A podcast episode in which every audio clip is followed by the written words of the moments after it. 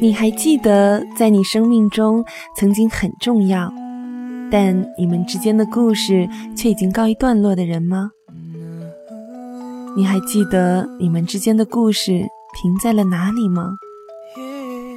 如果你一早就知道某一个瞬间是一段重要关系的结束，你会不会不惜余力的出演，尽心的营造出一个圆满的结局呢？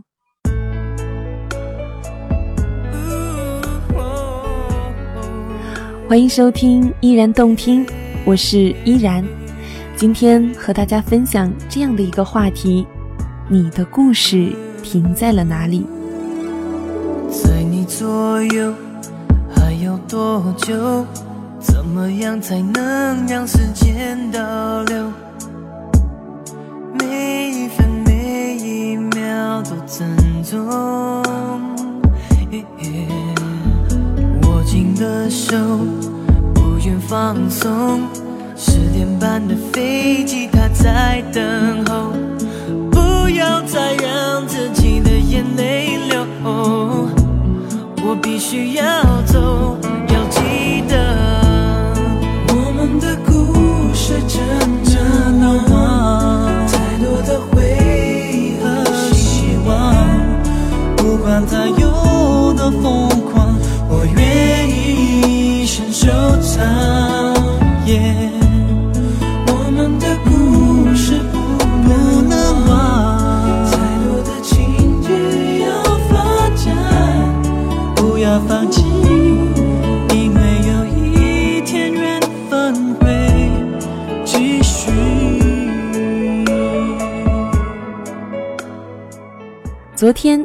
几位朋友去看了赖声川老师导演的话剧《暗恋桃花源》。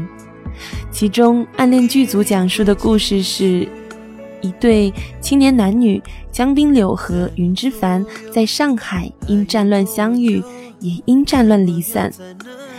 然后，两人不约而同地逃到了台湾，却彼此不知情，苦恋了四十年后才得以相见。看过话剧后，随行的朋友说，有些故事不论悲喜，都是有结局的。而有些故事，也许根本就没有结局。于是，我想，也许我们可以想一想，我们的那些故事究竟停在了哪里？也许正是因为当时江滨柳和云之凡的故事停在了他们彼此最相爱的时刻，才会让他们在之后的四十年中一直对彼此念念不忘。回忆一段往事时，你究竟会有什么样的感触？其实，究其原因，大约也是取决于那段故事结束在什么地方。微博上一位叫做柯南林的朋友说：“我们的故事停在了现在。我们是高中认识的，不同班，是在一个下午的校园看书的时候邂逅的。”我还记得那一天的落日很美。现在我们都大三了，看来这位叫做柯南林的朋友，他的故事刚刚结束，而且结束在了一个他会怀念从前的时刻。微信上一位叫做 My Love 的朋友讲了他和他的初中班主任的故事。他说：“我的故事停在了初中毕业的前六天。”那是我们全校的武术比赛，当时我们体育老师年纪大了，我是学校的体育部部长，于是学校就派我去县城的体育局学习武术，回来教全体同学。等到大家都学好后，学校决定举办一个以班级为单位的武术比赛。可是没想到，结局竟然是我们班的比武最差。比赛之前，班主任和我说，其他的班主任老师都很感谢我。他们还说要比完赛晚上请我们去吃饭，可是没想到比赛的结果竟然是我们班倒数第一，这下我可把我们班主任的脸丢大了，也不好意思去吃饭了。而这就是我和我们初中班主任老师故事的结束，现在想想都很搞笑呢。微信上还有一位叫做某人的朋友，他说：“我跟他算是用老掉牙的方式相亲认识的，一个很漂亮的姑娘，一个现在很少见的女孩，一个甚至把结婚礼仪都看得很淡的女子。我们认识了将近六十天，我知道我遇上了那种相濡以沫的爱情，而我惹他生气是在十七天以前。”我从那句话说出口之后，我们的故事就永远定格在了那个时光里。有时候，多希望时光倒流到十七天以前，我都不会说出“祝你幸福”那句伤人的话。我想，你的故事结束在哪里，你的回忆都会不同。微信中，我还听到了一位朋友哭泣的声音。他说：“我们的故事停留在了我说我可以原谅你，但我永远都不会相信你了。”他说：“其实我可二了，即使分手了，也想用另一种方式陪在他身边。”他哭着说：“对不起，我说不下去了。”再让自己的眼泪流。我必须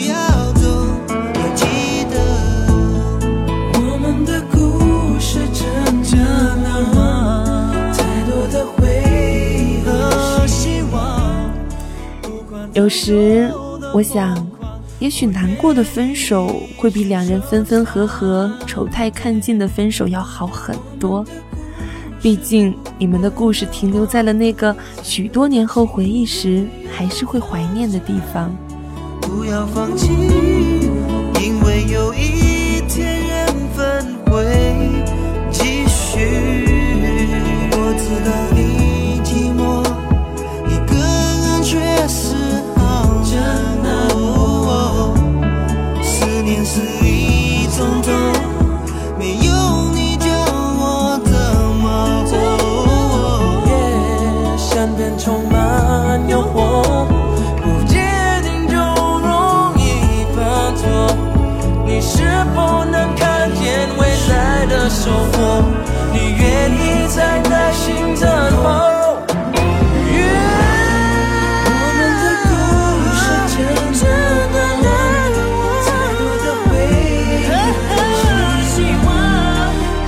这有。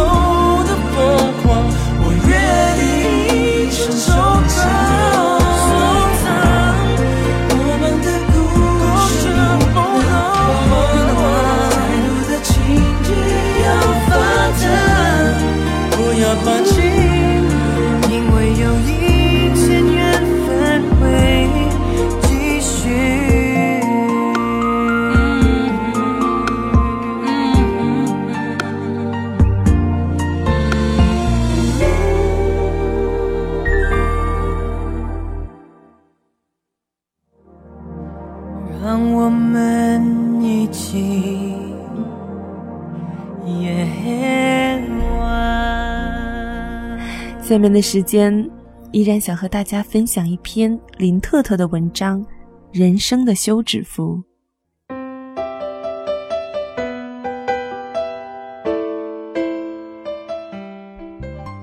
一切就像是场电影。文在医院 B 超室门口遇见了十年前的男朋友，当时他正在推门，而前男友正透过那扇玻璃门向里望。电光火石间，两人处在那儿，迎了个照面。十年没见，短暂的惊诧后，两人竟然连头都没点，就此告别。第二天，文和好友秦聊天，感慨起这一幕，他有些八卦似的后悔，后悔没看清楚谁是前男友的现任，但他又斩钉截铁的剖白说：“我绝无留恋。”我们都当对方是毕生最大的耻辱。当年前男友早她一年毕业来京工作，异地恋没多久，他就说累，说发现优秀的女孩太多了，接着提出分手。于是他带着简历冲向京城，一边找工作一边找他。她在前男友的单位宿舍大闹了几次，问谁是所谓的优秀女孩，却一无所获。她还向前男友所有的好朋友哭诉，最后在前男友的一句“大街上随便拉个人都比你好”的话中，彻底的一刀两断。文总结说。分手时，两人的形象都不够好，所以十年没见，见面人像撞见了鬼。晴笑了，笑着笑着便提起了她的前男友。分开两年后，有一次晴的手机丢了，补办卡时才想起当年用的是前男友的身份证。晴硬着头皮通过熟人找到他，说。你能帮我去趟移动大厅补张卡吗？晴没有想到，当天下午就接到单位前台的电话。她原以为是快递，看到的却是前男友。他的手中正拿着一张新的电话卡。请用感动形容那一瞬间的感觉。当初分开的时候，两人如同大多数情侣一样，有许多不快的记忆。但自那天起，虽说再没联系，请想起前男友就会想起他所有的好，热心、仗义、爱帮助人。当然，也是因为我们的故事在那里停止。却不算是恋人陪你一起走过一段感情起承转合。要是说出藏在我心里的微弱心声，有没有可能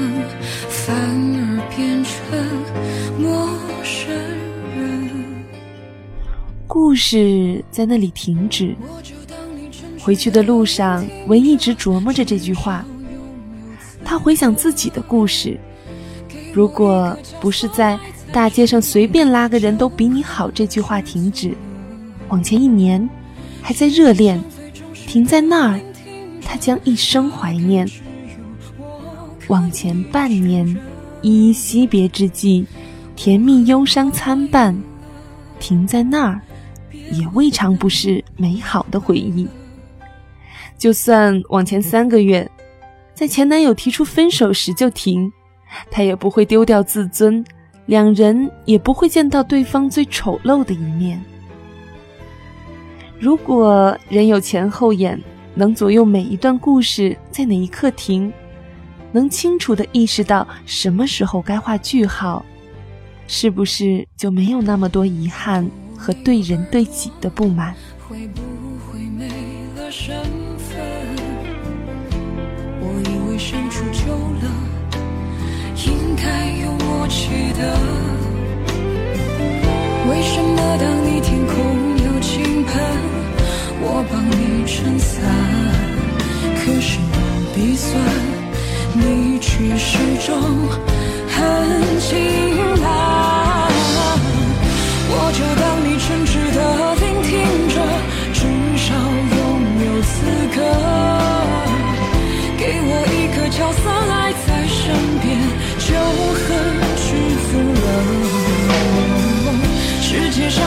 最忠实的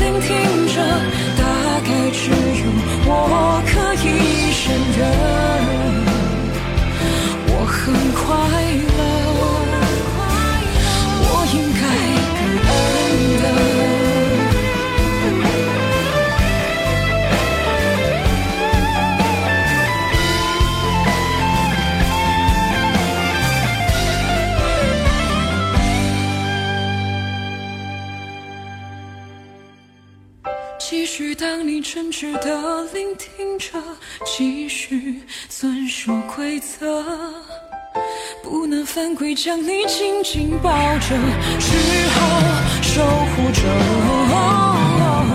世界上最愚蠢的聆听着，大概只有我聪明胜任。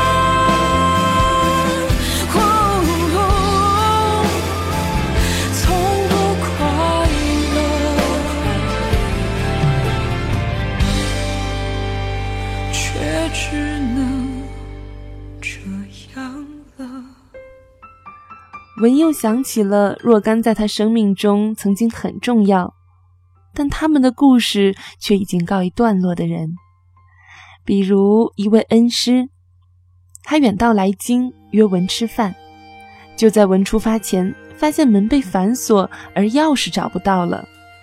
他在电话中一再致歉。当恩师再次来京，再次约文，文却再度发生事故。至此，听说在恩师口中，文无信又忘本。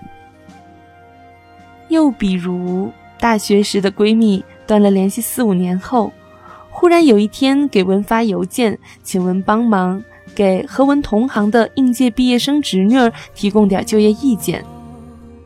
而文手上正好有一个实习机会，便顺便推荐了那个女孩。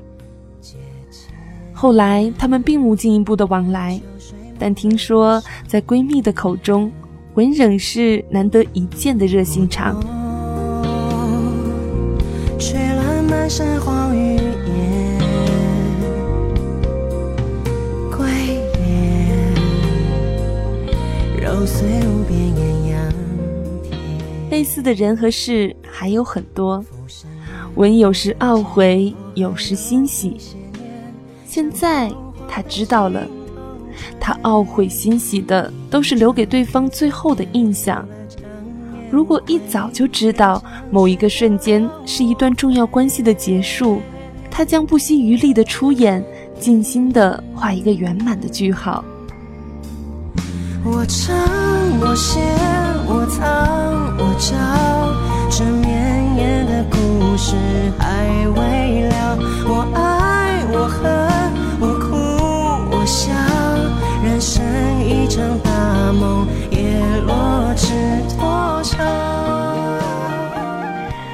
那天晚上，文收到了一条短信，是前领导发来的。下个月你要移民加拿大了，临走前聚聚吧。正在孕期的文本想推辞，但想到前领导过去对他的种种好，更想到两人的故事也许就此结束，于是。他回复说：“好，我一定出席。”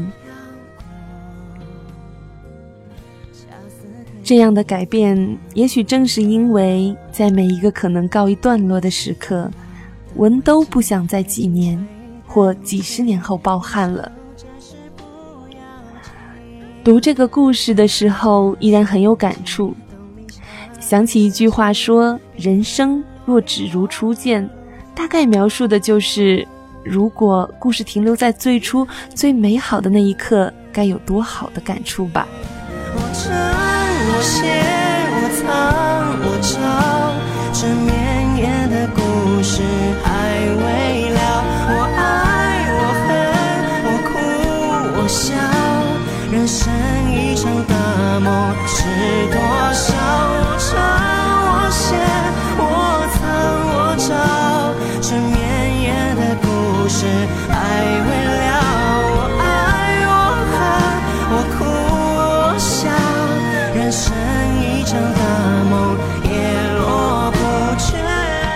绝。孙燕姿和蔡健雅曾经唱过一首歌，名字叫做《原点》，歌词中说：“现在谁在你身边，就对他好一点。身边的人来来去去，说不准哪一天。”那个你以为会一直陪伴你的人，就离开了你。世事无常，物是人非，是这个世界上最让人无力的事。而我们能做的，就是在每一个可能成为一段故事结束的时刻，尽可能的保留一个美好的结局。只听见沉默，除了沉默，我还能怎么做选择。别对我抱歉，也总觉得对。在他在你的身边，就对他好一点。不要再让你们的爱败给了时间。既然遇见了永远，就不要说再。见。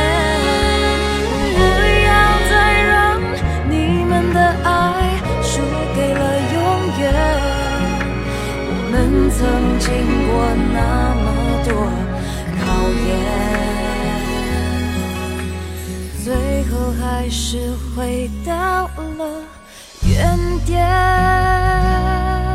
感谢收听本期的依然动听。如果你喜欢我的节目，欢迎在新浪或腾讯微博中关注 NJ 依然，或者直接关注静听有声工作室 FM 来参与到节目的互动中。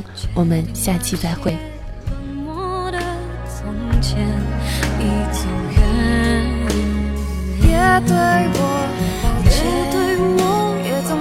得对我亏欠。